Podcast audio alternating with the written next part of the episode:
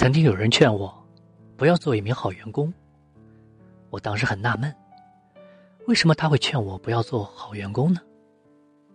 在职场打拼多年，我才慢慢悟出其中的缘由。通过多年与人打交道，也观察过很多人职位的变迁和工作的调动，发现做好员工可能会耽误自己的前程。我身边。就有活生生的例子。我们公司有一位好员工小梁，他非常勤奋，是一个典型的好员工，工作非常拼命，天天加班，任劳任怨，不埋怨。考核的技能，每次都能拿第一，领导都竖着大拇指夸他。至今，也为公司服务了四年。但我在公司也观察到。和他相反的是小陈，每次考核都是马马虎虎，刚好达到要求，是领导眼中的中庸员工。最后，你们知道这两个人的结果是怎么样的吗？中庸员工的小陈，两年后跳槽去了一家让所有人都羡慕的公司。当时好奇，他工作平平，怎么就能升任新公司高层呢？五年后。小陈的收入已经甩他前公司几条街了。从中，我发现，原来是选择赛道，真的比努力工作还要重要。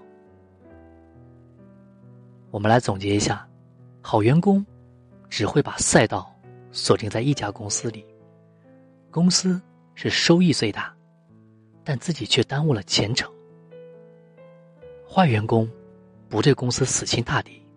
交出六七十分的及格分，挪用时间给自己寻找机会和充电，反而成为更大赢家。你只要做好你自己的好员工就够了，为自己的人生打工。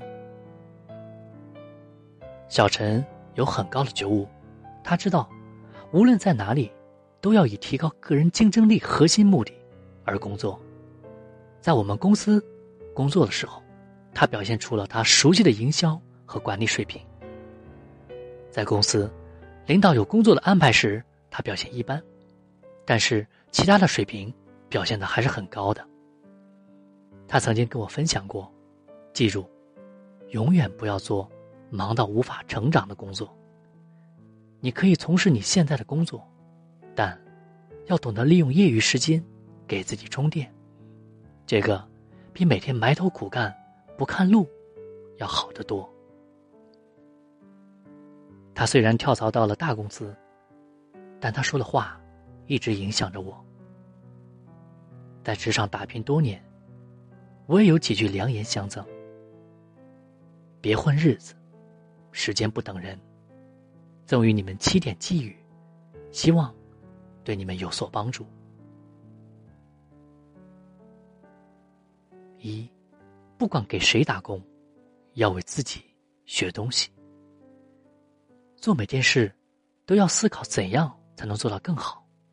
重复性的工作，怎么优化才能提高效率？拥有长远的规划，才能不被短期报酬所困扰。二，简单的事情做的比别人仔细，把简单的事高效率输出，优化细节，在简单的事情上。也能做出高的预期。三，不要应付工作。如果一件事做到六十分，既不会赞赏，也不会批评；如果一件事能往一百分的方向努力，日积月累，就是一个良好的口碑。四，混日子，老板损失小，青春损失大。以为做的事情少，工作清闲，没有压力。就是占到了便宜，这是幼稚的想法。你需要在激励的环境里磨练一下。五，机会是留给有准备的人。如果你觉得别人都是运气好，那就错了。越努力，越幸运，因为他具备抓住机会的能力。路是越走越宽的。六，能力。靠积累，上班空闲玩手机，不去钻研业务，提升技能；下班玩手机，不去发掘爱好，拓展知识储备。能力是慢慢积累的。七，不喜欢就走，待一天就要全力以赴。如果公司让你不满意，准备好了就可以走。抱怨会使人消极自卑，但是，再一天就要认真一点，因为每一天都很宝贵，每一件事情都有价值。你现在清楚知道你在为谁打工了吗？